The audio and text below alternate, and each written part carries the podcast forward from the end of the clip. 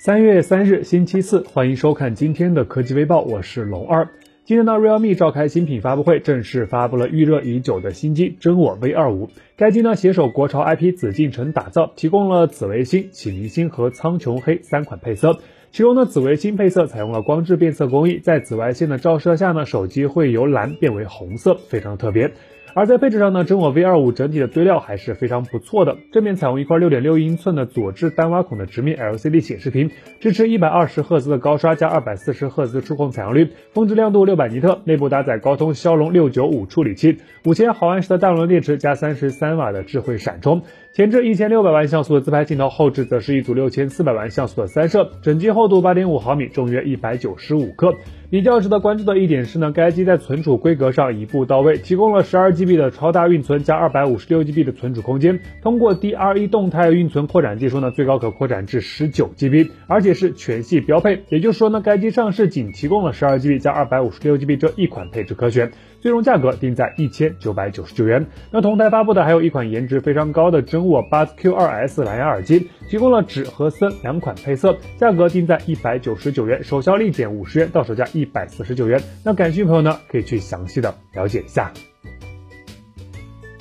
近日有消息显示，华为或将在三月举办一场国内的发布会，而在此次发布会上呢，传闻中的 nova 九 SE 机型将正式和大家见面。那从定名上就能清楚的看到呢，该机是作为 nova 九系列的青春版身份登场。结合目前网上曝光的配置信息及渲染图来看呢，手机正面采用的是一块六点七八英寸的中置单挖孔的直面 LCD 显示屏，分辨率二三八八乘幺零八零，支持九十赫兹的高刷，前置一枚一千六百万像素的自拍镜头，后置则是一组双圆环造型的四摄，其中包括一枚一点零八亿像素的高清主摄，一枚八百万像素的广角镜头，以及一枚两百万像素的景深和一枚两百万像素的微距镜头组成。其他方面呢，该机将采用侧边指纹识别的设计，底部为 USB-C 接口，内部搭载高通骁龙六六六五处理器，这是一枚基于十一纳米工艺制成打造的八核心 SoC，提升 Adreno 六幺零的 GPU，但比较遗憾的是，并不支持五 G 网络。华为 nova 九 SE 呢，预计采用的是一块四千毫安时电池，支持六十六瓦的快充。上市提供银、蓝、黑三款配色，预计起售价应该会控制在二开头，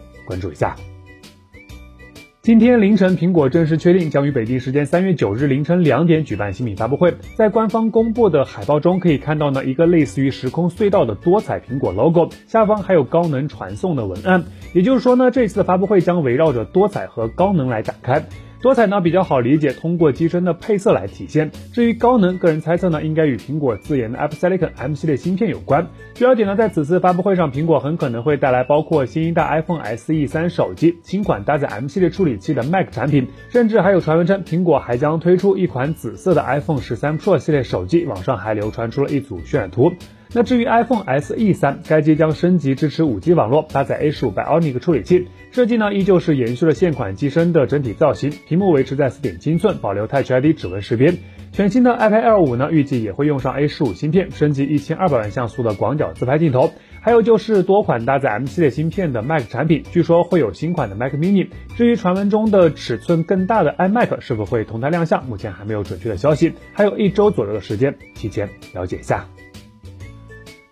二零一八年的六月十二日，vivo Nex 在上海正式发布，升降式全面屏的设计呢，给大家留下了非常深刻的印象。随后推出的屏下指纹版呢，也是备受消费者的追捧。在今年早些时候呢，网上流传出了一则消息，称 vivo 将于今年上半年发布新一代的 vivo Nex 五旗舰手机，同步放出的还有一张概念设计的渲染图。现在有最新消息显示呢，vivo 高端子品牌 Nex 将迎来重大变化，在今年二月份的一次内部架构调整中，vivo 撤销了 Nex 事业部及下属的组织，这也就意味着未来将不会再有 Nex 系列的新机发布了。今天呢，vivo 品牌副总裁发文称，原 next 系列对新体验、新形态的探索与创新使命不会消失，将由旗舰产品 X 系列来承担。大家对于 next 的任何期待呢，都可以在 X 系列上得到答案。而在另外一边呢，网上也出现了一些关于 vivo X 八零系列的爆料内容，代号 PD 二幺八六开头的 vivo 新机跑分信息流出，搭载天玑九千五 G SoC，不排除对应的就是 X 八零系列的可能性。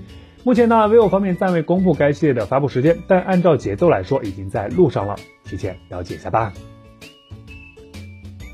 大家都知道，手机在丢失之后，用户自行预设的密码在很大程度上可以保证设备内的资料以及重要的信息不被泄露。但伴随着指纹、面部解锁等生物识别方式的流行呢，人们开始担心在一些特殊的场景下，面部解锁的安全问题。比如用户被挟持，对方将手机放在受害者面前进行强制的面部解锁。那在这种类似的情况下呢，是否有更好的解决方案呢？现在呢，一项最新的专利内容透露了一些华为的想法。专利名为显示屏解锁的方法及其设备，只要显示呢，该方法在显示屏处于锁屏状态且亮屏状态时，通过摄像模组获取用户当前瞳孔参数及人脸微表情，确定用户当前处于胁迫状态，则显示预设的解锁界面。预设解锁界面呢，包括密码解锁、指纹解锁、虹膜解锁、语音解锁及声波解锁中的至少一种。